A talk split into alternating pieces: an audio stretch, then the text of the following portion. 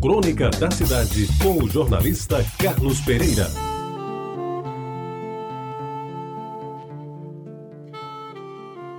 Amigos ouvintes da Rádio Tabajara, vasculhando o meu passado, vou buscar na memória um episódio que marcou a minha infância e que por algum tempo foi motivo de muita preocupação para mim e para alguns que dele foram testemunhas. Foi o seguinte: corria o mês de julho de 1946. Eu tinha sete anos e fazia o segundo ano primário do Grupo Escolar Santo Antônio, em Jaguaribe, que era o meu mundo. De férias na escola, um divertimento preferido era jogar futebol com bola de meia, que era a única disponível, pois não havia como comprar uma bola de couro ou mesmo uma bola de borracha. A bola de meia, como todos sabem, tinha um grande inconveniente.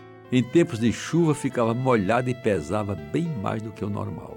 Do outro lado da esquina lá de casa, havia um vasto sítio, cercado com estacas de madeira e arame, definindo uma grande área verde em que predominavam os pés de fruta-pão, as frondosas mangueiras e os indefectíveis pés de carrapateira, que bem mais tarde vinha a saber chamar-se de mamona. No meio do terreno, numa clareira bem plana, se estabeleceu um campinho de futebol, em que podiam jogar cinco ou seis jogadores de cada lado.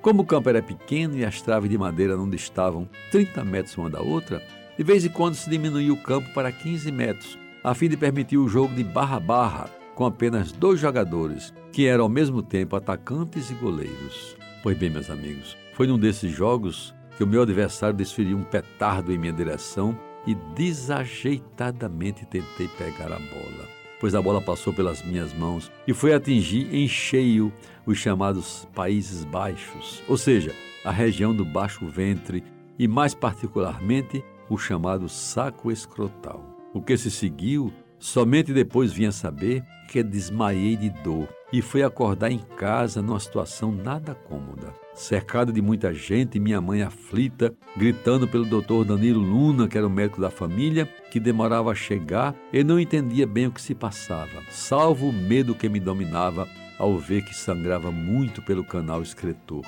Meus amigos, era uma cena cômica se não fosse trágica.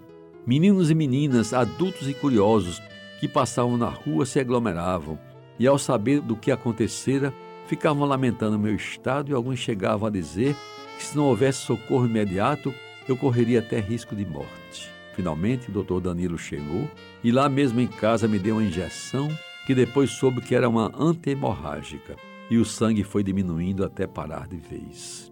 Muitos adultos à época ficaram preocupados com o que me poderia acontecer no futuro, mas graças a Deus e aos cuidados do Dr. Danilo, o episódio que me causou um medo danado não teve outras consequências. E devo lhes assegurar que não houve efeitos colaterais que impedissem, ao longo desta vida, exercitar todos os ofícios inerentes aos órgãos atingidos pela pesada bola de meia, naquele infeliz lance de futebol que, talvez por causar tanta dor, ficou gravado na minha memória para sempre. Pois bem, meus amigos ouvintes da Rádio Tabajara, 68 anos depois, agora em julho deste ano, ao me submeter a uma cirurgia de próstata, o médico descobriu uma cicatriz na uretra. Certamente, o restinho do sangue que ficou coagulado depois daquela hemorragia, resultado da bolada que atingiu por inteiro os chamados Países Baixos. Ah, meus amigos, aquilo foi sem dúvida